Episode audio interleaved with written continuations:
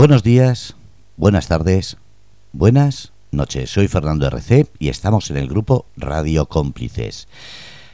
Estamos, como digo, en esta semana en que hemos comenzado nueva temporada, nueva etapa, con muchos proyectos, mucha ilusión, pero sobre todo con caras conocidas y caras que vais a descubrir. Todavía estamos creando la parrilla, pero uno de los asiduos, uno de los fijos, uno de los que trae muchísima información, empieza hoy. La tira murciana con Antonio Fernández para hablar del cómic, eventos, actividades, manga y muchísima información. Así que vamos a recibir. Antonio, buenas tardes. Muy buenas tardes a todos y bienvenidos a lo que va a ser eh, este año la, nueva edición de La Tira Murciana. Estoy muy contento de estar aquí con vosotros y es que, bueno, eh, para anunciarlo, para los que, bueno, probablemente escuchen solo la radio o lo escuchen luego resubido, vamos a contar con una forma de ampliación del programa. Y es que ahora ya no se hace los miércoles, se hace los jueves, pero es que además empieza a las 7 de la tarde y, bueno, un horario más, más accesible que la propia noche y demás, pero añadimos que además de emitirse por gruposradiocómplices.com voy a dedicarme a emitirlo también por la plataforma twitch.tv para poder eh, tener un control del chat en directo y, y, demás, así que podré controlar de esta forma lo que vendría siendo eso, todos los que quieran participar serán bienvenidos. A ver si se me escucha. Yo te escucho perfectamente y hay una cuestión que me... me... Ahora, ahora.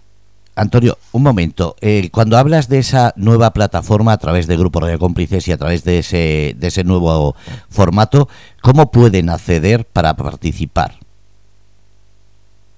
A ver, podéis entrar para, para escuchar el programa, tanto eso como gruporadiocómplices.com, como el enlace de twitch.tv barra detective murciano, y ahí ya podréis ver el programa cuando se emita y cuando se resuba lo tendréis tanto en Spotify como en ebooks, así que por esa parte perfecto.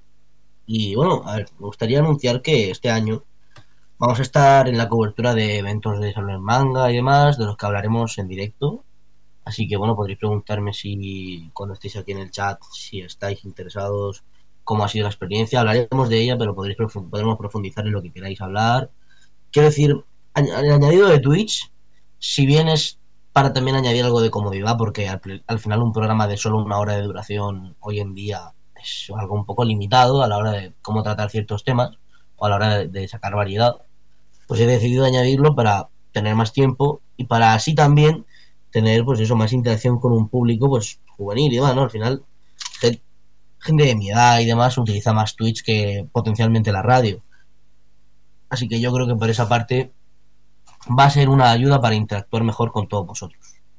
O sea que por esa parte, perfecto. A ver, es que no sé ahora mismo cómo se está oyendo el directo. A ver. En la radio se te oye perfectamente. Vale, yo digo en Twitch. Pero bueno. En Twitch, ¿cómo puedo verlo? ¿Cómo puedo saber si se oye bien? Pues entrando al directo, twitch.tv barra detective murciano y sale mi canal y mi emisión en directo. Voy a verlo haz, un, haz una cosa, manda el enlace a, al WhatsApp y yo lo pongo en las redes para que la gente que quiera eh, escucharte a través de la nueva plataforma pueda hacerlo.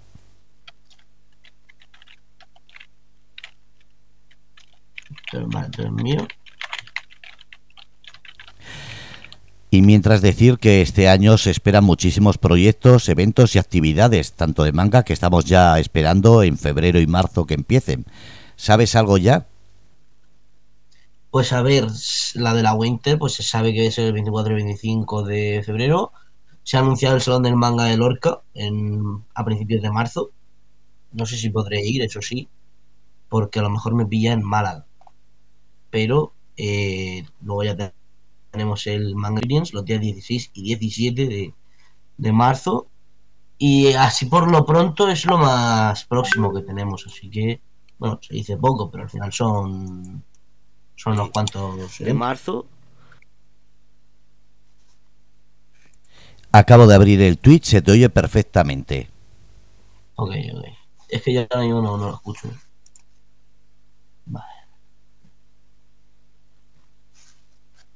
Vale, yo eh, para... Vale, ahora que hemos anunciado todo esto, El programa sigue igual, ¿vale? No he cambiado en lo absoluto.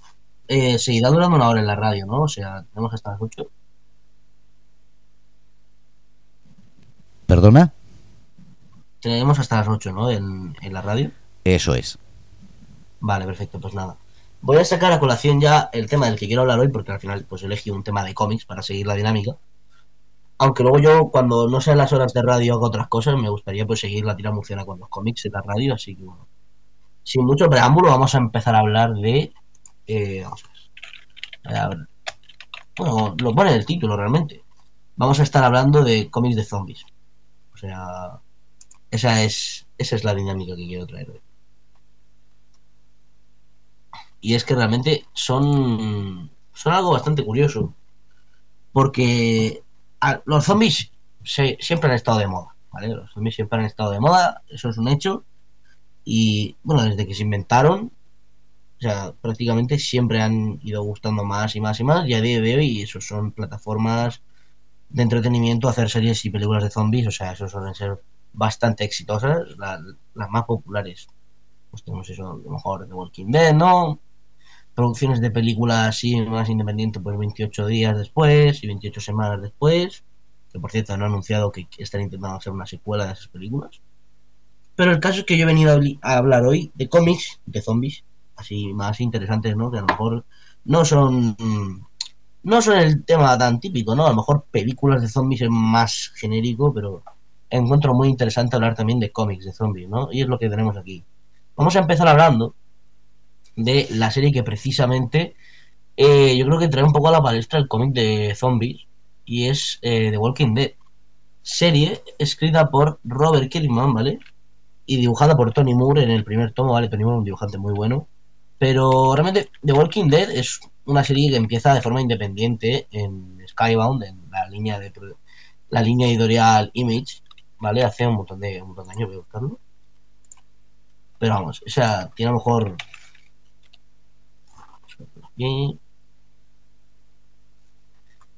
es una obra que realmente ha empezado empezó en 2003, ¿de acuerdo? Hace 20 años. Y desde entonces, pues ya habéis visto la popularidad que ha cogido el cómic de zombies, ¿no? Realmente. Eh, pues tiene 32 tomos, ¿vale? Publicados, ciento y pico números. Y esta serie fue bastante potente en su momento porque planteaba un formato eh, distinto a lo que se solía ver en el entretenimiento de zombies, que era, en vez de basarse en el peligro que suponen los zombies como tal, pues nos tenemos que preocupar del peligro que suponen los propios humanos en ese mundo.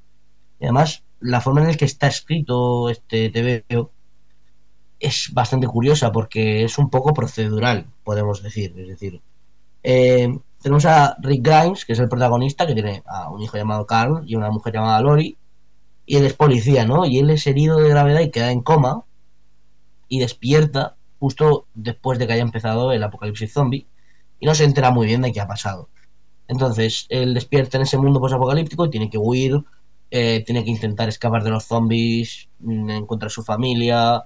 Bueno, la gente normalmente ya sabe de qué va The Walking Dead. Es una serie tan popular que ha abierto que podemos decir que ha abierto tantas puertas a ese entretenimiento, incluso a día de hoy. Ya ha pasado la, época así fuerte de de zombies, tipo, yo sé, Guerra Mundial Z, cosas así. Mm, y para mí es mucho mejor el cómic que la serie. La serie de AMC es bastante mala para mi gusto. Es aburrida, es lenta, eh, mezcla tramas, inventa cosas, quita cosas importantes además de la trama. Para mí no es especialmente buena y es larga de nariz, vende mucho. Cuando digo mucho es mucho, pero bueno, es una pena que eso sea el producto que es el resultado de The Walking Dead. Pero bueno, por mi parte, yo lo que puedo hacer es recomendaros los cómics, porque tienen realmente eh, muchas cosas distintas a lo que es la serie y muy superiores. Porque tenemos, por ejemplo, el caso de que, bueno, obviamente es mucho más gore, ¿no? Es en blanco y negro el cómic, eso sí, si vais a leerlo, es largo y en blanco y negro, pero una cosa no quita la otra. A mí me encanta y el estilo es tan particular y tan bonito de, de ver en el sentido de que, bueno, es una historia con un dibujo bastante sucio, ¿no? Es ahí un poco feísta incluso. Aunque al principio empieza con un estilo muy limpio, muy tal, luego se, el estilo se ensucia mucho, el estilo de Charlie Adler, que es el dibujante que estuvo trabajando la mayor parte del mundo, como he dicho, en el primer tomo. Y realmente es un cómic que funciona muy bien porque al final la trama puede dividirse por bloques, puedes añadir y quitar personajes y realmente es una trama ad infinito. ¿no? Es decir, tú puedes alargarlo todo lo que quieras mientras sigan vivos los personajes y no le afectará especialmente al... no daña el, ritmo de la trama. El problema es que hay mucha gente a la que le ha aburrido de Walking Dead con el paso del tiempo, ¿no? Pues tenemos eh, la no sé qué, la granja, la cárcel, luego esto, luego lo otro, se muere tal, aparece otro tío, tal. Y pues hombre, a la acaba por calle.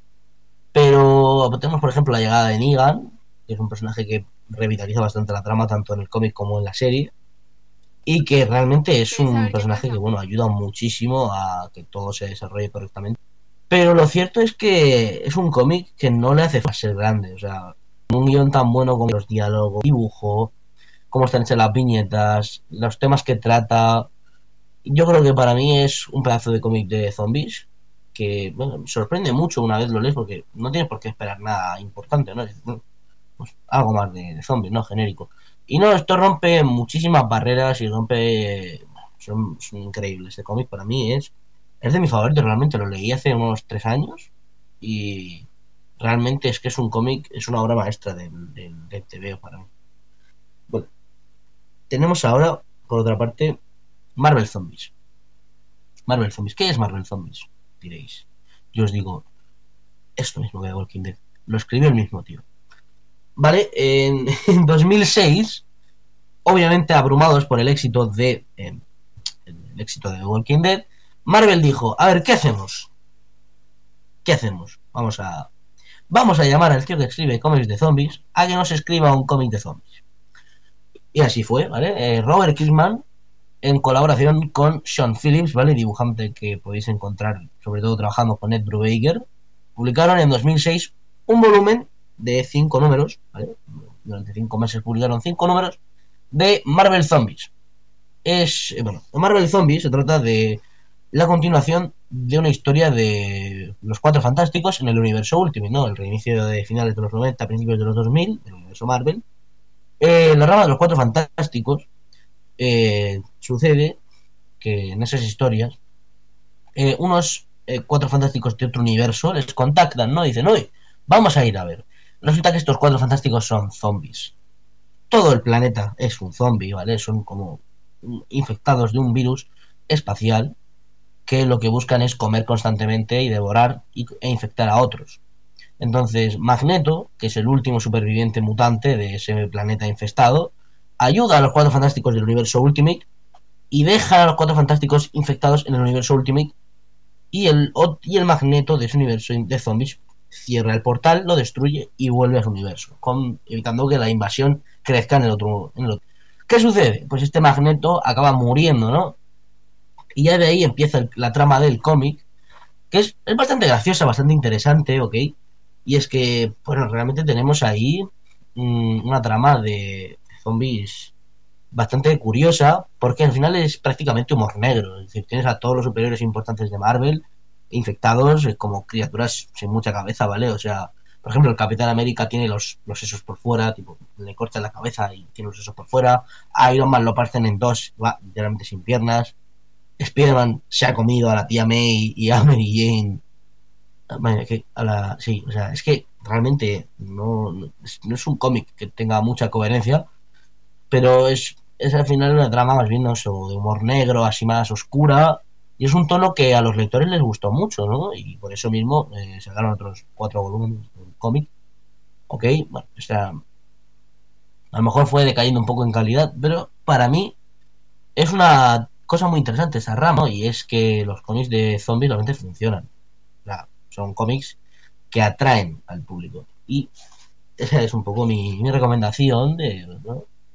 Tenemos ahí los cómics de zombies, que realmente esa rama, ¿no? yo creo que son cómics que marcaron una época. Yo creo que son importantes, en su momento fueron eh, muy revolucionarios porque al final eso no se hacía. O sea, luego ahora se ha normalizado mucho más el leer cómics de zombies y toda la pesca, no cómics así más de terror. Los cómics de terror en general pues han ido normalizando con el tiempo, ¿no? Pero ha habido ha habido épocas y épocas, ¿no? Tenemos también cómics de Hellraiser, por ejemplo, de Clive Barker, ¿no? Terror así más eh, psicológico, más tal. Pero para mí, lo que estamos hablando hoy, hay, hay piezas importantes dentro de lo que es el mundo del cómic. Tenemos otra tenemos también una serie, ¿vale? Que si no recuerdo mal, es de, de cómics llamada Outcast, ¿vale? También de Robert Kirkman. Y es una historia bastante curiosa eh, que, que trata sobre unos zombies, pero un poco distintos. ¿Vale? Cuando se infectan, literalmente se transforman al instante. Se transforman en 5 o 10 segundos, se transforman. ¿Y qué sucede? Que ese zombie no es como un zombie normal. No es el típico zombie que come cerebros y... Uh, no. Es un zombie que lo, que hace es sacar a la luz lo más, lo más del ser humano, ¿vale? Es algo bastante más aterrador de lo que parece. Porque al final eso saca como la versión más malvada, más terrible, más oscura de lo que es una persona. Y al final eso es una persona, no, no, no daña la, integridad física, no te pudre ni nada. Pero es que es algo mucho peor que eso. Y para eso me, me a uno lo revuelve. O sea, es una, es una cosa horrible. Y Outcast, bueno, varias se llama en español, está editado por ECC en, España en cuatro tomos. Y pues, tiene también adaptación a serie de televisión. Pero son cómics que realmente son eso, dinámica de zombies y más. Es que al final la dinámica de zombies, si no nos extendemos a otros medios, es que es muy sencilla, ¿no? O sea, hay un virus misterioso, comienzan a devorar gente, o sea que. Ya os digo, es una cosa bastante. A día de hoy bastante típica, pero en su momento fueron. Fueron muy, muy marcadores, ¿vale? Vamos a coger ahora un cómic que tengo por aquí, ¿vale? Porque no tengo, no tengo dinero para comprar los otros cómics de los que he hablado en físico, porque son caros aquí esto. Tenemos aquí Lobezno versus el universo Marvel, ¿vale? Cómic escrito por Jonathan Mayberry. Mayberry. No, Mayberry. Que es realmente un what if un poquito raro del Marvel Zombies. Pero en vez de infectarse todo el mundo, incluido Lobezno, cosa un poco rara, ¿no? Porque Lobezno en el cómic tampoco sabe muy bien por qué se ha infectado si tiene el, el gen regenerativo pero en este cómic no, en regenerativo en este cómic puede infectar haciendo que todos los demás se y tengan que pelear no contra todos sus compañeros mutantes versión zombie. Es un cómic, pues eso, entretenido, es nada trascendente, ¿no? Pero a mí me ha gustado mucho, tiene un estilo similar a lo que es el a lo que es el cómic original, ¿no? Es al final lo que intenta, es intenta ser algo sin el original, sin el dibujante original, pero intenta imitar su estilo, ¿vale? El de Sean Phillips. Y no le sale mal, realmente no le sale mal. Lo único que, pues hombre, Sean Phillips es un hombre con muchísima experiencia y muchísimo... Y, muchísimo, y muchísimas tablas. Yo creo que para mí me, me gusta. No, me gusta mucho. A ver, eh, aquí tenemos un, un, poquito de spam. Vamos a borrarlo, ¿ok? Oh, mierda, borro un mensaje del chat. A ver, ¿cómo borro un mensaje de chat? Esto es spam, tío. ¿Cómo, cómo se borra?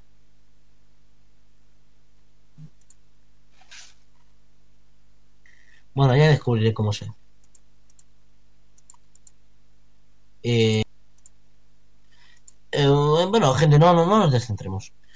Eh, los cómics de zombies, fuera de lo que es eh, historias concretas, pues suelen tener eso, una fórmula bastante curiosa, porque lo que realmente marca no es lo que es el zombie en sí, sino, por ejemplo, en, este, en estos casos, como os digo, en The Walking Dead, marcan los seres humanos. Vamos a hablar un poquito de The Walking Dead, porque yo creo que es, es una historia que merece una comparativa con respecto a la serie. Bueno, para empezar, Shane, eh, como, ¿cómo decirlo? El primer antagonista de The Walking Dead. Muere mucho antes en los cómics, ¿vale? Muere como en el quinto número, y no, estoy exagerando, o sea, en la serie vive como... O sea, sobrepasa por mucho lo que vive en el cómic, ¿vale? Lo mata Carl en, el bosque, en el quinto capítulo del cómic. O súper, súper, temprano en la historia. Aunque el personaje tiene una gran relevancia luego porque al final es el, es el mejor amigo de Rick Grimes, ¿no? Es un personaje que muere mucho antes en el, en el cómic que en la serie. Y es que la serie también alarga mucho, de forma innecesaria, el arco como de romance así raro de, de Lori y de, y de Shane, ¿no? Es un poquito raro que lo alarguen tanto, ¿no? Pues un poco de relleno. Hay escenas en la serie que son de telenovela turca, ¿vale? Lo siento mucho. Pero a mí me, me gusta muchísimo más el cómic eso. Que bueno, es un poco de, nos lo quitamos de en medio porque este tío está loco. Pero hay algo que comparten el Shane del cómic y de la serie, y es que Shane se adapta demasiado rápido a la vida de superviviente de Apocalipsis Zombie. O sea, todos acaban pensando como Shane al final, ¿vale? Tanto en la serie, o sea, esto no está mal escrito en la serie, lo único que se hace un poco aburrido. Pero el problema con Shane es que se adapta muy rápido a la vida esa. Entonces, a lo mejor en la temporada 5, un Rick mucho más experimentado, efectivamente le da la razón sin querer a Shane, ¿no? En esa paranoia, en, ese, esa desconfianza de todo el mundo que le rodea, de todas las personas.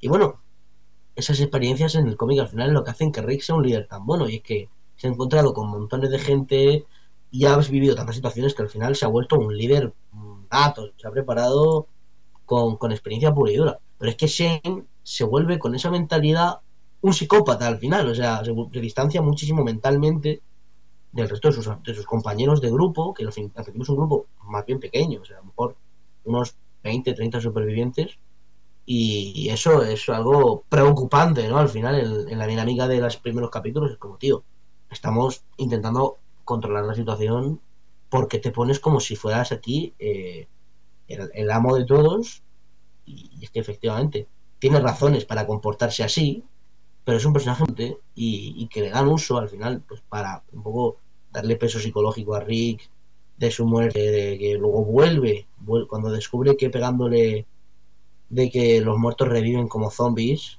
aunque no se infecten, vuelve a la tumba de Shane y lo remata, sacándolo de la tumba, ya hecho zombie. Y es que es fascinante, o sea, es un personaje que no aparece tanto, pero que marca mucho la historia. Luego, ¿qué va después? Voy a buscar qué va después, porque según me acuerde, ¿vale? Eh, tiene varios arcos. Al final, los arcos de Walking Dead son marcados porque, bueno, llegan a un sitio, se asientan en una base, aparece un villano y, bueno, tienen que pelear contra él, contra sus, sus ejércitos, tienen que estudiar a más a fondo los, los zombies. Es bastante complejo cuando te paras a verlo, pero a mí me, me parece que merece la pena ir parando uno a uno. Voy a buscar los arcos de... Eh, eh, eh,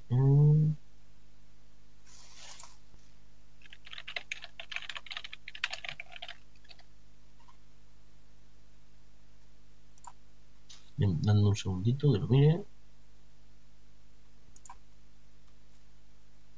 Porque al final es eso, es un poquito de... Esto es bastante, es bastante denso, ¿vale? Pero si no recuerdo mal, el orden era el siguiente. Primero iban, primero que estaban en una pequeña base, luego llegaban a la granja de Herschel, después de que muriera Shane, y ahí pues conocían a Maggie, conocían a los hermanos, conocían a las niñas, conocían a todo el mundo. Y después de que la granja eh, se liara parda, porque bueno, tenían zombies encerrados en la granja, eh, querían dar, considerar seres humanos, después de que claramente no lo sé, eh, los se van de la granja y se asientan en la cárcel donde, mm, bueno, empieza a morir un montón de gente porque hay no sé si no sería ahí dentro que se los ventila a todos, bastante horrible eso, la verdad. Eso no sé si salía en la serie, pero hay literalmente un tío que decapita a las niñas, a las hermanas de, de Maggie en el cómic. Es bastante horrible, lo dicho, pero bueno. Luego tenemos la trama del gobernador, que es la de la cárcel.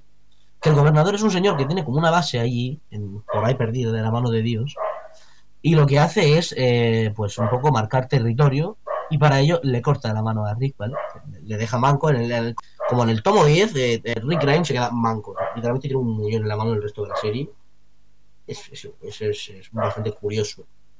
Y es una serie no pasa por evidentes motivos, o sea, es complicado que tú puedas implementar eso a la trama del cómic. Pero bueno. Mmm, cuando muere el gobernador, se siguen moviendo y demás, siguen investigando y aparece en algún momento eh, a Negan, derrotan a Negan, crean ahí las diferentes como comunidades y demás. Alejandría, tenemos el arco de Alejandría, que es donde aparece Negan. Hay bastantes arcos, ¿vale? Es decir, como podéis ver, es bastante, como digo, de bloques, procedural. Y es complicado mantener el interés constante de quien lo vea, porque es una trama realmente compleja y las emociones de los personajes, lo que piensan, lo que sienten, es, son la más vital y todo el rato te están recordando las cosas que han sucedido, las relaciones amorosas cambian, el desarrollo es constante y es necesario que sea constante. Y bueno, según van muriendo personajes, otros van tomando sus roles, otros crean nuevos roles, eh, vas eso, creando interés por gente nueva que va apareciendo, va muriendo y demás.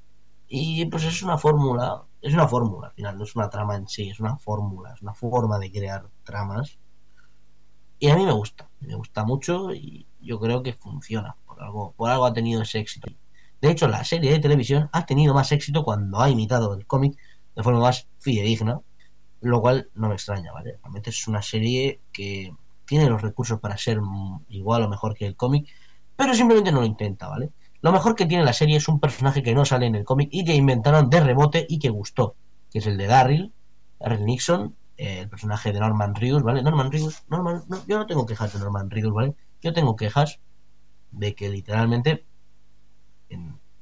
no, no tienen nada más original. Es decir, la serie no aporta nada más original, aparte de cambiar tramas y empeorarlas, y nadie. Y la hecho una serie a Y es como, vale, ¿por qué? Porque pueden, porque es lo que da dinero, ¿vale? AMC hace mucho tiempo que dejó de creer en que The Walking Dead podía ser una serie buena. Solo quieren dinero.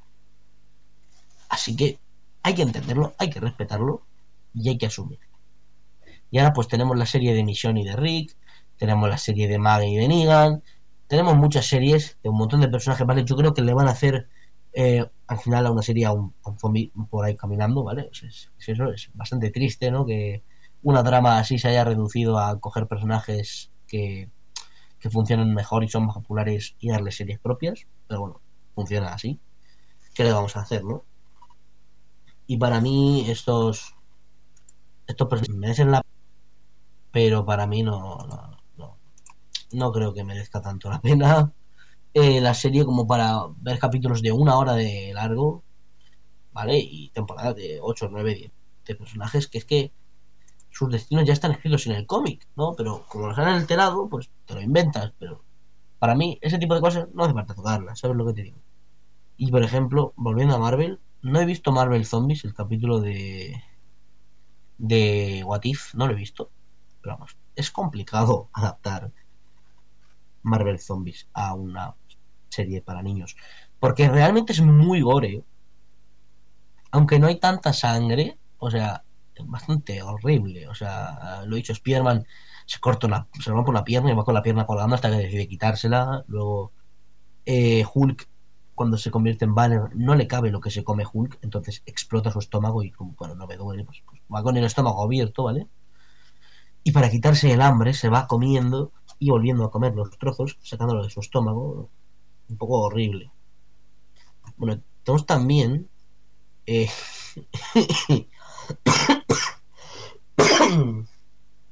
Tenemos también el hecho de que eh, aparece Galactus, aparecen Silver Surfer y Galactus, y lo que dicen es, nos lo vamos a comer. ¿Por qué no? Pues vamos a comer a Silver Surfer y a Galactus.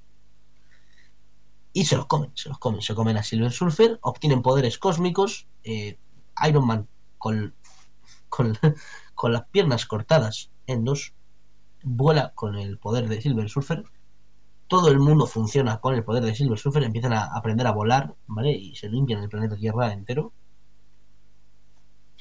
Eh, bueno, el que más, ¿cómo decirlo? El que más inteligencia mantiene de los zombies es Hank Pym, ¿vale? El hombre, el hombre hormiga, el original.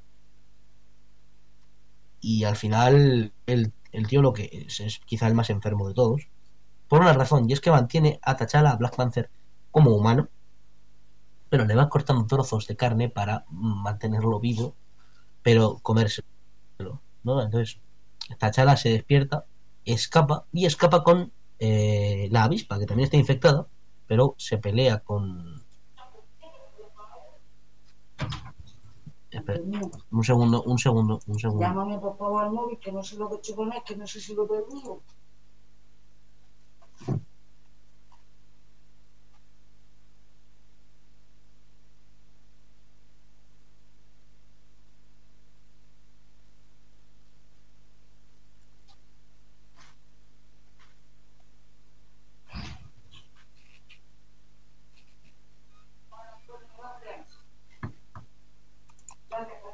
Nada. A ver, un segundo, gente. Problemas, técnicos. Un segundo.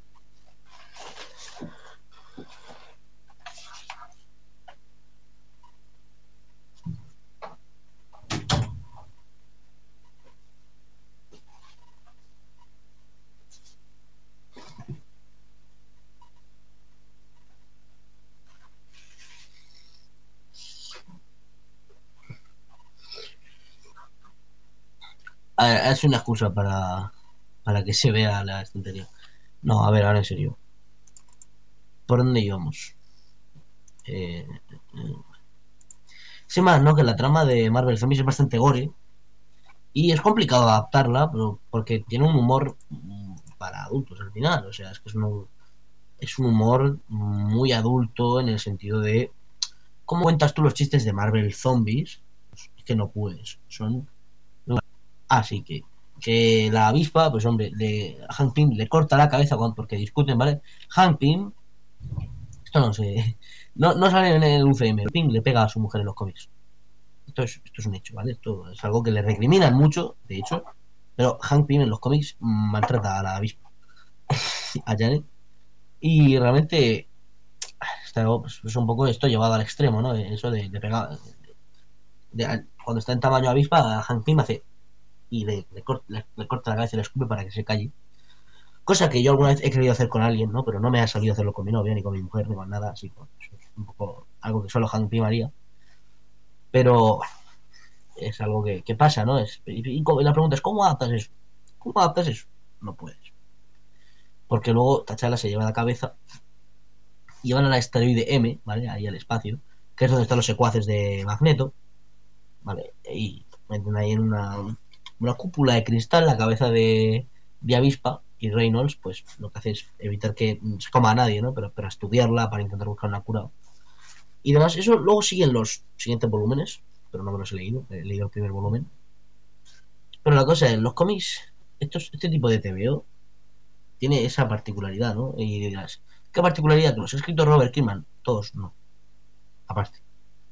Para mí son cómics valiosos, porque realmente el medio del zombie, desde que se inventó, siempre ha necesitado algún tipo de reinvención en la fórmula, ¿no? Porque al final eh, tienes Guerra Mundial Z, tienes eso, tienes películas de zombies, La Noche de los Muertos Vivientes, Shaun of the Dead. Cada uno aporta su punto de vista, ¿vale? Y, bueno, La Noche de los Muertos Vivientes de Zack Snyder. Al final, a la hora de escribir en medios de zombies, tienes que asegurarte de que lo que estés contando sea interesante, ya sea hablando de cómo son los zombies o cómo son las personas. Porque poner sangre, vísceras y demás hace que sea entretenido para el público durante X tiempo. Pero en estos cómics lo importante no son los zombies como tal, porque muchos de ellos no se sabe ni siquiera de dónde viene la enfermedad. O sea, es eso, no se sabe nada de dónde viene esa enfermedad, ni, ni no o sea, se, se sabe, pero no se tiene mucha certeza. En The Walking Dead no se sabe de dónde viene, ni se intenta saber en los cómics de dónde viene la enfermedad, simplemente está como en todo el planeta, todo el mundo se infecta.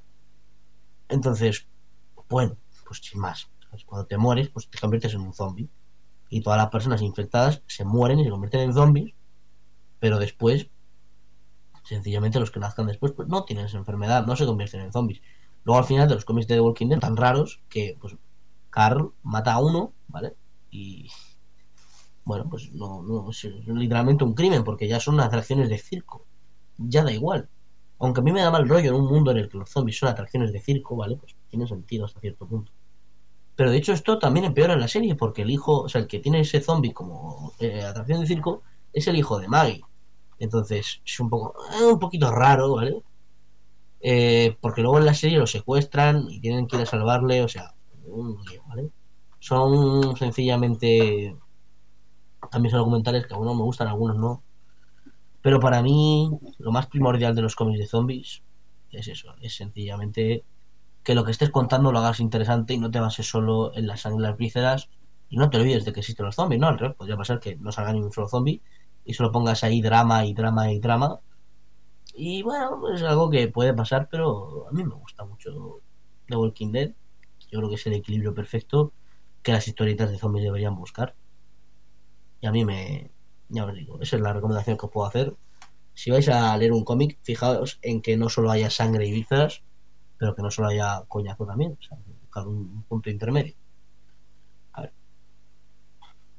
Dicho, dicha esta parrafada, eh, si tenéis alguna recomendación por ahí para hacerme.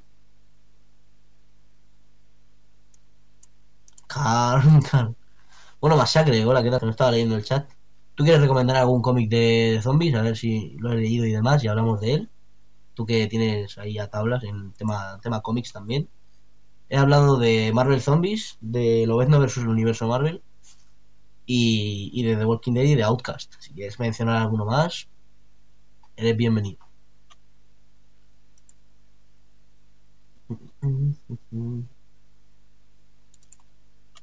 A ver. Voy a investigar un poquito porque a lo mejor me estoy dejando cómics de los que puedo hablar. Pero vamos, hay. No hay tanta variedad, pero sí que hay cómics muy buenos de zombies. Bueno, tenemos Crost, no son zombies. Sí, Crost, Crost es horrible. Crost es un segundo. Necesito un pañuelo, voy a dejarlo ahí. Eh, voy a ver. Crost. Voy a, voy quitar la cámara que le he liado. Eh... Cross, vale, sigo aquí, ¿eh? Hola, hola, hola. Cross es una historia bastante gore, ¿vale? Es uno de los cómics más gore que se han hecho nunca. Y está censurado en eh, 400 millones de países. Pero, a ver, es lo que digo, Cross es todo, sangre, vísceras, sangre, vísceras. Y la trama es tan horrible que es que no tiene sentido. Sencillamente es, es eso, es un- una espiral de destrucción sin final. Y a mí eso, pues me gusta hasta cierto punto, ¿no? Porque realmente, si yo me pongo a leerme un cómic, no quiero que todo sea sangre y vísceras. Al final, me puedo meter en el Pinterest de un adolescente para eso. O sea, no, no necesito ver eh, cómics. El problema de hacer eso es que, a ver, es algo transgresor, por lo tanto es interesante para mí, pero no creo que sea lo ideal para recomendaciones. O sea, yo creo que para mí los cómics de, super- de superhéroes tienen el mismo problema que los cómics de zombies muchas veces. Y es que no todos son golpes, puñetazos, pium pam, láseres. O sea, ni tampoco todo tiene que ser diálogo, tiene que haber un punto intermedio. Pues con los zombies igual, es que no puede ser todo sangre, asquerosidad. Es que no. Es un, buen- es, es un cómic bueno, se puede decir. Y si lo lees y te gusta ese tipo de gore, pues yo qué sé. Te, te va a gustar muy seguramente. Pero para mí es eso, es cruza líneas que a lo mejor un lector de cómics más convencional no le gusta cruzar. Un segundo, vuelvo enseguida.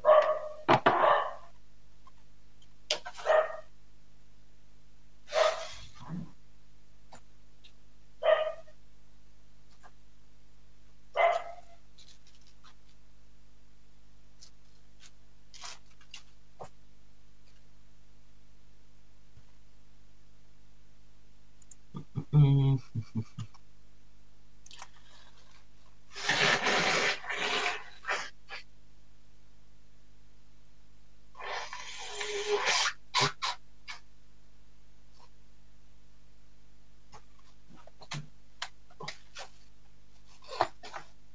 Están sucediendo problemas técnicos de tipo resfriado. Disculpadme, disculpadme. Pero bueno. Yo para mí, eh, le- no he leído mucho, he leído un poquito de Crost. He visto cosas que pasan en Crost. Y es bastante horrible, ¿vale? Es bastante, bastante horrible. Entonces, no sé hasta qué punto recomendar esa serie, que es bastante larga, la verdad. Pero, bueno, Eso es una cosa que existe. Sin más. A ver. Investigar un poco porque a lo mejor no estoy hablando. Bueno, tenéis cómics de plantas contra zombies. Podéis, podéis leerlos. No, no. es mal. Pero es, es interesante que, que sepáis que los cómics de zombies son algo mainstream a día de hoy. Es decir, a mucha gente le gusta Marvel Zombies, pero tampoco hay tantos. Eso sí, los más famosos son los que son.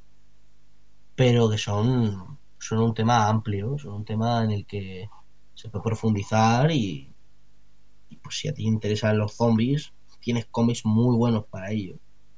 Pero eso, Cross, por ejemplo, a mí no me gusta tanto de algunas cosas que hace, ¿no? O. The Walking Dead también pasa algunas barreras chungas, ¿no? O sea, en The Walking Dead, ¿vale? En los cómics, el gobernador tiene a su hija convertida en zombie en casa. Le quita los dientes y se lía con ella. Le mete boca a su hija. O sea, esto no, no, no sé ni si puedo explicarlo en, palabras en directo. O sea, fijaos. Y bastante, bastante chungo, pero bueno. Guacala. Es, es bastante horrible esa parte de, de lo que viene a ser The Walking Dead. Es una forma de deshumanizar o de al revés, humanizar al personaje, ¿no? Es un tío con muchas taras y que está bastante loco, ¿no? Por eso es parte de lo que hace. Es parte de lo que le hace ser así, ¿no? Eh, ser un loco asesino. Pero vamos. A mí me parece bastante horrible eh, lo, lo que es el personaje. Yo qué sé, tío. Es que. The Walking Dead es que da para hablar en, en un directo entero hablando de The Walking Dead y de todas las cosas que pasan ahí. A ver, Fernando, ¿estás ahí?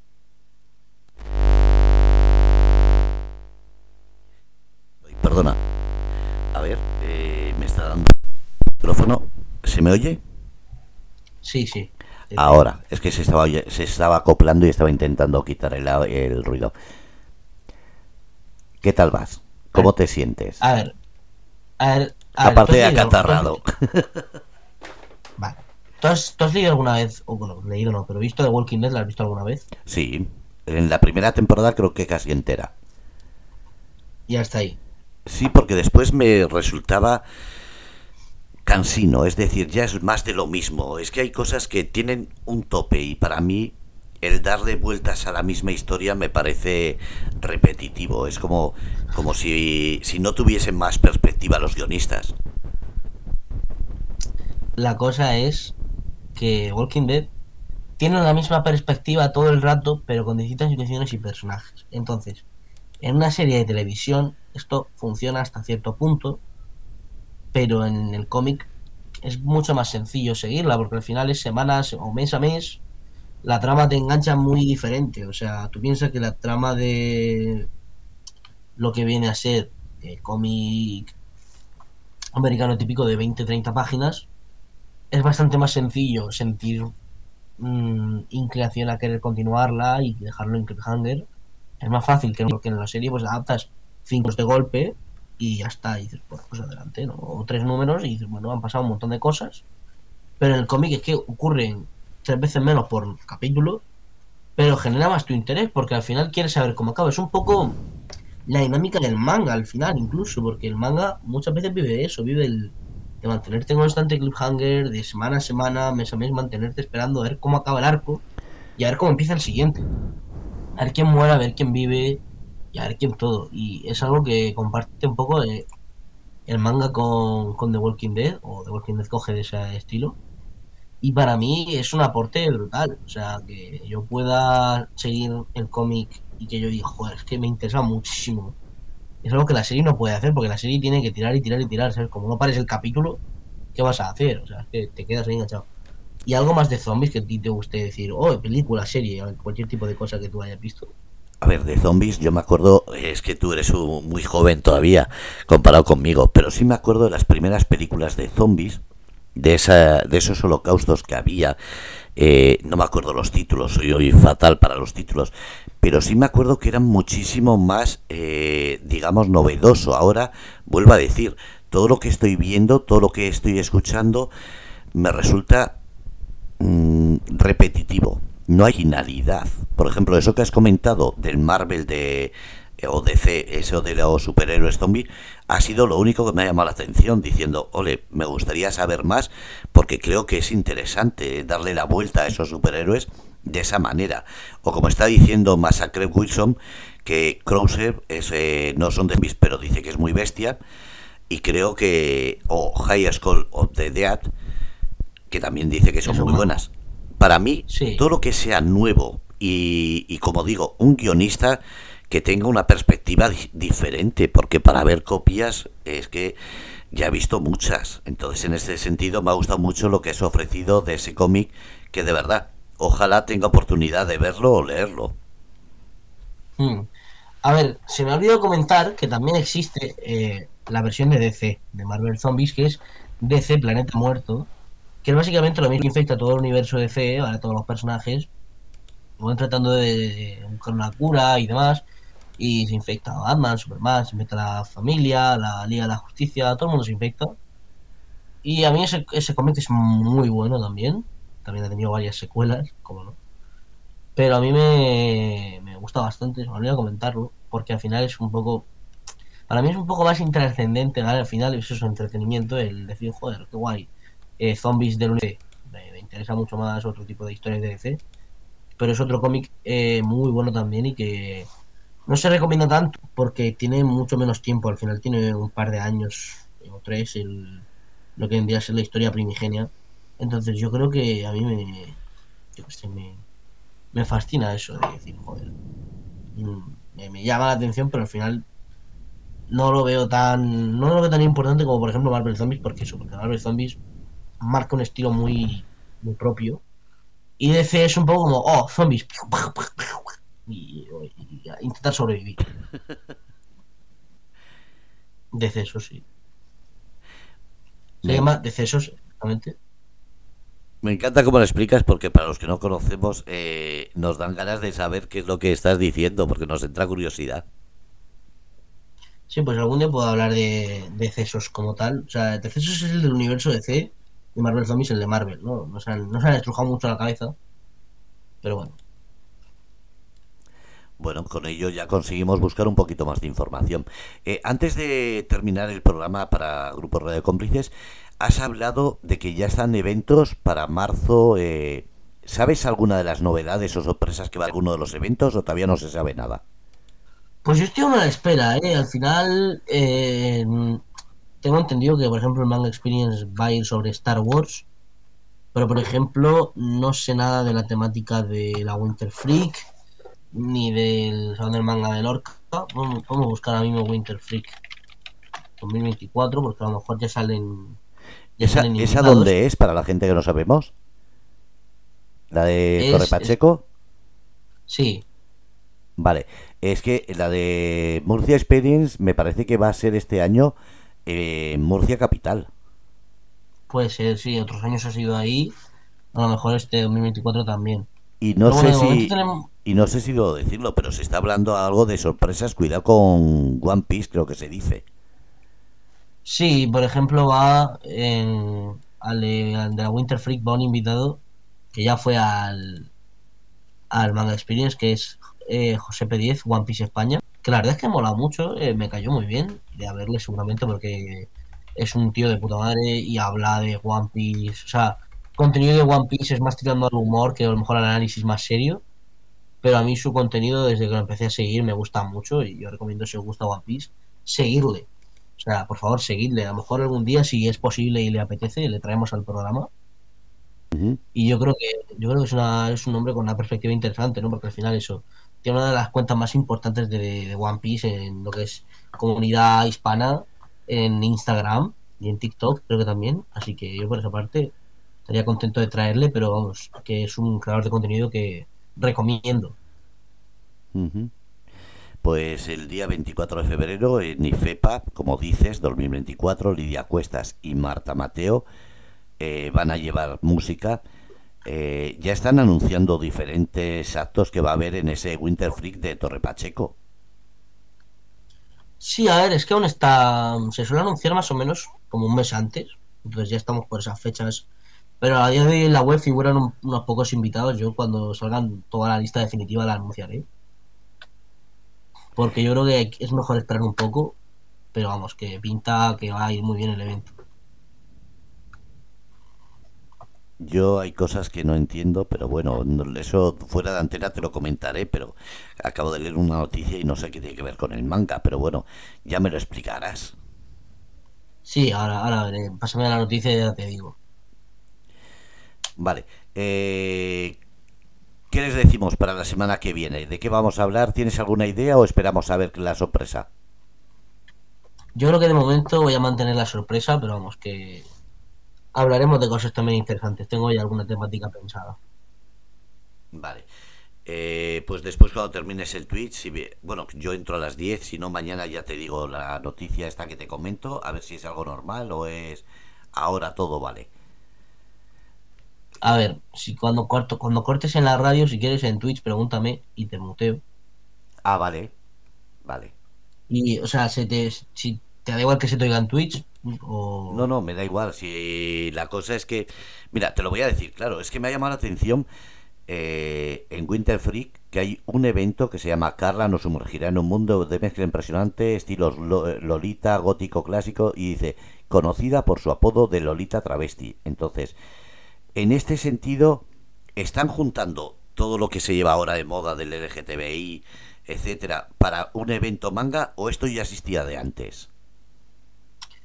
Pues otros años se ha hecho, ¿eh? otros años ha ido gente del mundo LGBT y demás, y eso mola, porque al final, si atrae a gente de esa misma edad, hay mucha gente que igual que consume manga y ve anime y demás, también puede estar interesado en eso, puede ser gente trans, puede ser gente que le guste la drag queen y demás, o sea, eso mola, eso mola, o sea, a mí eso... No, pero no, es que eh, no es que obviamente no, no consumo ese contenido, pero esto ha pasado otros años, ¿eh? O sea, es Claro, algo pensaba- normal. pensaba que era algo que se ha puesto de moda y no tenía que ver nada con el manga. Si tiene algo que ver y hay esa interrelación, me parece muy bien. Todo lo que sea unar esfuerzos y, y juntar caminos, bienvenido sea.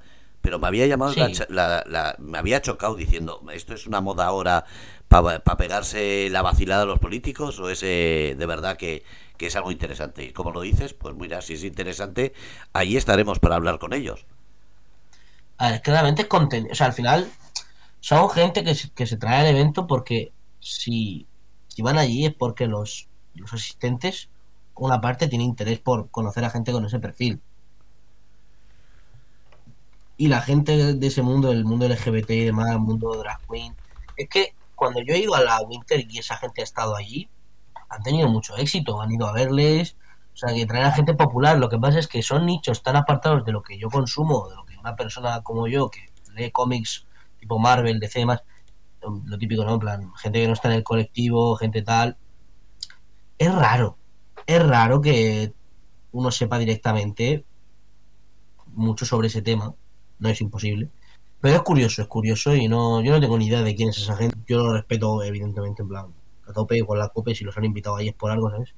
Quiero decir, No, no, son eh. gente que tiene un público y que hace un contenido que yo no consumo, pero que si la gente sí lo consume y le gusta, son de respetar 100%. O sea, Es lo que te digo, si juntan caminos que aunan para conseguir más audiencia, mejor crítica, eh, todo lo que sea juntar caminos, me da igual cuáles sean, eh, mientras sea legal, a mí me parece bien, me da igual que sea LGTBI, animalista o, o taurinos. Yo como siempre digo, todo lo que sea legal, yo lo voy a apoyar y voy a intentar conocerlo. Entonces por eso, cuando sea en Torre Pacheco, ahí estaremos para darles voz y sobre todo para descubrir esa esa relación de cuando viene y, y para los que no lo conocemos, a ver cómo va. Sí, realmente sí, al final eso es un poco es una algo una parte interesante que estudiar porque al final nosotros no estamos nada relacionados con eso, entonces todo lo que sea divulgar qué representa esa comunidad para la gente joven como de mi edad de ahora es, es algo más complejo de lo que parece porque al final es un nicho, pero no por ello es menos importante. Yo creo que hay que dar voz a todo lo que llame a la gente de ahora, todo lo que sea actualidad en ese sentido a lo mejor hace 15 años a una persona una persona que se caracteriza por ser una drag queen, por ser trans, por abogar por ese tipo de, de estética, no la llevaban a eventos y no tienen ese éxito, ¿sabes lo que te digo? O sea que todo lo que sea en tratar de entender las cosas que hoy en día funcionan y que llaman a, a la gente de mi edad, bienvenido sea. Te sorprendería. A ver, tú tienes 17 años. Yo, co- yo tenía 16 la primera vez que fui a un espectáculo trans. eh, fue en Bilbao. Y te aseguro que era mucho más normal y más, eh, ¿cómo se dice? Conocido y respetado. Ahora parece que la moda es como que esto es algo de ahora. Te aseguro que ya entonces teníamos estas, este conocimiento. Pero bueno, ya hablaremos algún día de todas estas batallitas de viejo. No, ver, si, si la cosa es que lo, normalizado que está hoy en día en todas partes de España y de Europa y del mundo en general, o sea, eso es el cambio realmente, porque si yo sé que ha existido, ha habido drag queens muchos, muchos años antes, o sea, yo te digo. Yo, yo sé que eso es realmente algo que siempre ha estado, pero hoy en día es mucho más popular a nivel general. O sea, yo creo que es eso. Pero existía, claro que existía. No, no, no solo existía, sino era mucho más conocido. Te vuelvo a decir, eh, es como el movimiento BDSM, que mucha gente se piensa, esto es ahora la moda y demás. No, esto... Las modas no es que sean de ahora, sino que cada cierto tiempo, como digo yo, se reciclan y muchas de ellas mejoran, que eso es lo bueno. Para mí, por lo menos, todo lo que sea revi- revitalizar o reavivir o, rea- o reavivar algún estereotipo que en su momento estuvo bien, pues a- para mí bienvenido es. A ver, sí, realmente mientras todo sea acorde al público y a la gente le guste lo que ve, bienvenido sea cualquier tipo de espectáculo. Claro que sí. Yo Además, eres muy respetuoso y eso y eso es bonito, que, que sepas entender que todos tenemos, eh, como digo, consumo o no, pero respeto siempre. Sí, a ver, yo tengo amigos que sí que consumen eso, por ejemplo, gente cercana de mi círculo, que ve a... que ve eso, que ve shows de gente trans, de gente drag, amigos míos trans, o sea, que consumen ese tipo de contenido, que conocen a esa gente. Y para mí eso es que mola, porque les hacen felices, son sus ídolos al final. Igual que yo tengo mis ídolos, ellos tienen los suyos y su gente respetada en su gremio, o sea. Y bienvenido sea todo lo que sea disfrutar de contenido que te haga feliz o contenido que te haga sentir identificado, ¿sabes? Porque, Así porque es. esa gente siempre va a existir, pero no todo el mundo hace ese contenido y divulga y, y hace sentir a la gente de mi edad que no está sola en, en ciertas situaciones o en ciertos Y hay que darles luz, que eso es lo de bonito. sentirse. Hmm. Lo más importante es que la gente sepa respetarlo, como tú dices. Bueno, eh, Antonio, detective, que muchísimas gracias. Eh, tú sigues en Twitch, aquí en Grupo Red de Cómplices, pues el jueves que viene otra vez a las 7. Sí, nos veremos, nos veremos.